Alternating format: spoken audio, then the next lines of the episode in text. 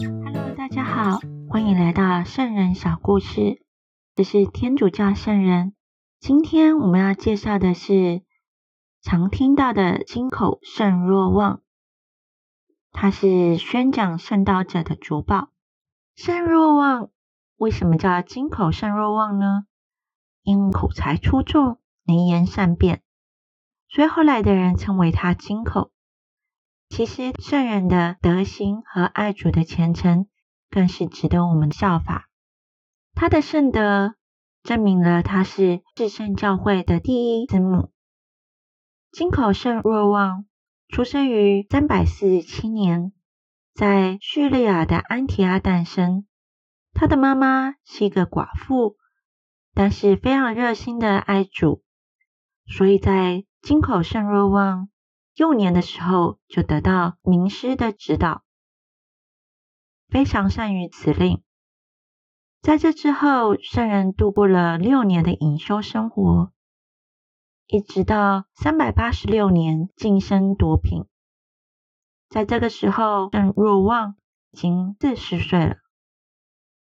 把莱文主教年老力衰，常常委任圣人处理一些教务。圣人发表了二十一篇的论律令巨著。从那个时候，金口圣若望的辞令跟才学转入一个新的阵线，成为东罗马的力量。在君士坦丁堡总主教纳塔吕在三百九十七年逝世的时候，金口圣若望因为众望所归继任。但是因为怕圣若望拒绝这个职位，所以请圣若望到郊外朝圣。圣人担任总主教之后，把主教署的经费削减到最低的金额，其他的金额来帮助穷人。接着，他开始帮助这些神职人员，劝他们勤修圣德。圣人也以身作则。用他的善行感化众人，所以他的改革运动能够顺利的进行。圣人的讲道有一部分的原稿保留到现在，成为圣教文学的不朽巨作。圣人对于辖区的教务也非常推崇，远地的传教人士也非常关注，常常派一些教士到远地宣扬福音。圣人在一生中遭遇的苦难令人感动。曾经在讲道之中触怒了厄特克西皇后，皇后因此怀恨在心，跟亚历山大总主教德奥菲吕密谋要放逐圣人。德奥菲吕于四百零三年召集主教会议，做了假见证诬赖圣人，也把圣人放逐了。最后，圣人用一个合法的程序召集主教会议，坚持了立场。德奥菲吕把放逐的决议呈报皇后，皇后下令驱逐圣人出境。这一道诏令在君士坦丁堡引起了骚动。最后，圣人在讲道坛上当众宣布，他要为正义奋斗到底。他说道：“我不畏死亡，因为。”死亡是有利于我的收获，我也不怕流放，因为普天之下都是主的土地；我也不怕财产的没收，因为金钱是身外之物，生不带来，死不带去。过了一个时期，圣人主动退居比地亚，后来他一走，发生强烈地震，皇后非常害怕。请圣人回来。最后，德奥菲吕感到非常狼狈，深夜离开了城市。但是过不久，圣人又遭遇新的灾难，因为皇后在君士坦丁堡大堂建了一个银像，举行揭幕典礼的时候，在堂之外狂欢作乐，也很多的迷信的色彩。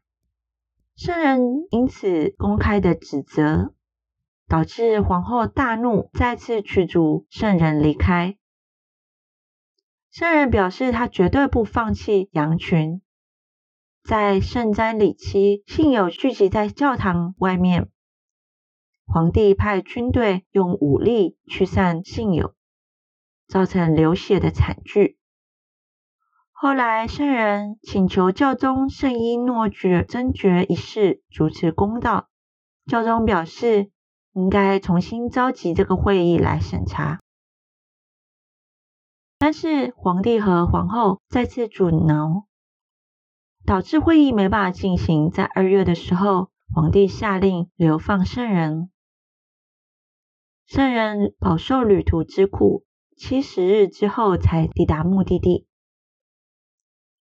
教宗派代表往君士坦丁堡召集会议，到了君士坦丁堡，立即遭受到拘捕。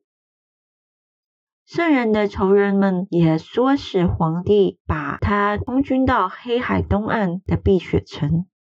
押解圣人的官非常的残忍，任意的虐待圣人。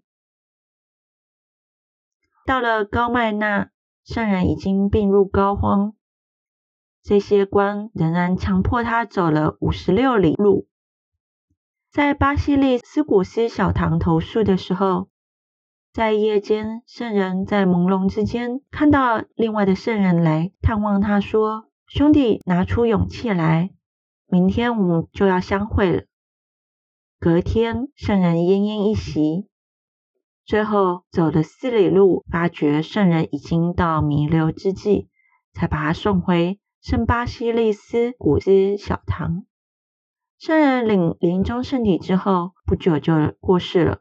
他最后一句话是：“愿光荣归于天主。”这时候是四百零七年九月四号，光荣十字架的瞻礼日。